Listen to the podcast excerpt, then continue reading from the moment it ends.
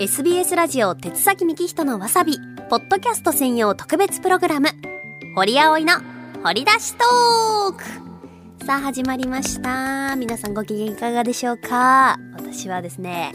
結構いいです。超絶些細なことなんですけど今スタジオに入ったら椅子が多分いつものやつと違う。なんか大きくて安定安心感があります。大きな椅子なのでしかもねすごいすごい倒れる。すごく倒れますこの椅子。ちょっとキシキシ言ってるのが分かりましたかね。あの新しいものではなさそうですけど。はい。いい椅子に座って機嫌よくこのコーナーも進めていきたいと思います。さあ本編のわさびでは深く掘り下げなかった話題などをゆるく自ら掘り出してお届けするこちらのコーナー。今回はこんな話。お風呂の話。はい。あのー、以前まあ、今週の月かどっちだったか忘れちゃいましたけど手崎さんがなんか入浴剤の話してましたよね。はいあの手崎さん59歳のおじさんですけれども今年還暦を迎えられましておめでとうございます。あのキッチン用品はブルーノブルーノというブランド。夜にはナイトクリームキールズのものをなんか塗っちゃったりしてね。さらには入浴剤でクナイプを使っているというなんだか美意識高めおじさんですけれどもはいそんなおじさんが紹介していたクナイプの入浴剤私も大好きなんですがあの私は他にもハマっている入浴剤がいろいろあるよという話を、まあ、手崎さんはねどうせ私の入浴剤の話は聞いてくれないのでこちらでしたいと思います。はい。あのもともと私めちゃくちゃシャワー派だったんですよ。やっぱり一人暮らしですしうん、お風呂に入り始めちゃうと自分がめちゃくちゃ時間かかるの分かってたので。でまあなんだかんだこう特にこうあの社会人になって初めの方なんて友達がいないあの青森で で仕事始まったばっかりでこうやっぱ社会人としての辛さも分かってきてでもうずっと友達と電話してたんですよね。そうそれでこう寝る準備をし始めるのがそもそも遅かったのでそんなちんたらちんたらお風呂に入ってるわけにはいかずもうシャワーでささっと済ませるっていうのが私の中の定番でした。青森ってめちゃくちゃ寒いんですよ皆さんご存知の通り。だけどシャワーで大丈夫って思うじゃないですか。給湯器がね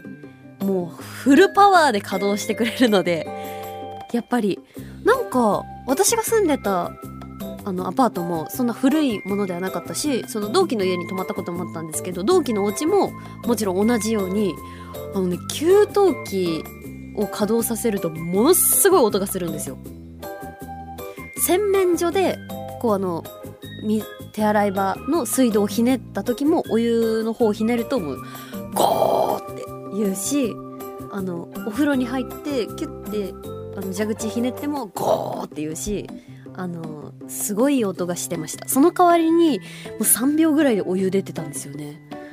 これは青森仕様だったのかな？やっぱこうずっと水だったらね命に直結してくるじゃないですか。寒いからね本当に寒いですからね。そうそうそう。だからやっぱり強力な給湯器をねどこのお家にも設置してるのかななんて思ってましたけどまあまあそんなこともあってこう別に特にそのシャワーでもうん、あの不便を感じたことがなかったのでこれまでずっとシャワー生活が、まあ、メイン。たまにはお風呂入ったりもしますけどね。そうそうそう。だったんですけどもう最近はあの代謝が悪い自分をどうにかしたいなと思って。でまあもう25歳ですし間もなく26歳ですし、こらでちょっと自分のこう何て言うんですかね体調管理とかまあこう体型維持とかも含めて代謝を上げたいっていう気持ちがめちゃくちゃ最近増えましてそそこでサウナに通おうかなと思ったんですよ。サウナ好きですしまああのうんそれもありではあるんですけどやっぱり車持ってないですから。私もうなんかやっぱりねこうサウナ入った後ってこうスキンケアとかめちゃくちゃ凝りたくなっちゃうんですよね。その分荷物が増えるでしょ。でしかも準備もしなきゃいけないじゃないですか。であんまりこうねその友達も私いませんから。一人でサウナ行こうってじゃあ決めたとしてサウナ行こうとした日にあの準備してる途中で面倒くさくなってもういっかもういっかってなるのが嫌でだったらそのサウナに通うんじゃなくてもうバスグッズを超絶充実させて毎日お湯にしっかり使った方が効率的ではないのかという結論が出たわけですね。なんて聡明なんでしょうか。はい。まあでもこの作戦がめちゃくちゃ功を奏しておりまして現在。あの本当2週間ぐらい毎日しっかり湯船使ってます。でここでおすすめしたい私が最近ハマっている入浴剤がエプソムソルトというあの塩なんですけれどもこれあの追い焚き機能がついているお風呂でも使えます。で硫酸マグネシウムというあの物質が入っておりましてこれがあのねあの皮膚から吸収できるらしい。なんかこの辺はちょっと責任は取れないです。すいません。あの適当に喋っております。ごめんなさい。えっとこの辺は、ま、結構ねあの自分で調べてからあの考えていただきたいんですけれども私は責任は負えませんけれどもあのー、こうやっぱりポカポカしやすい成分が入っていたりだとか、まあ、体が温まりやすかったりあとはなんかそのお風呂へのダメージも少なくってこうちょっとむしろ排水口なんかが綺麗になったりするっていうようなお話もこう口コミで見つけて私はいいなと思って使ってるんですけどでもね本当にこう個人的にはすごくこうポカポカが持続するというか、うん、あの湯冷めしにくいなって思ってます。で汗も出るし私はそのラベンダーの香りがついているものを使ってるんですけどめっちゃいい匂いするんですよ。お風呂がもうあの洗った後でもまだちょっとラベンダーの香りが残ってるぐらい、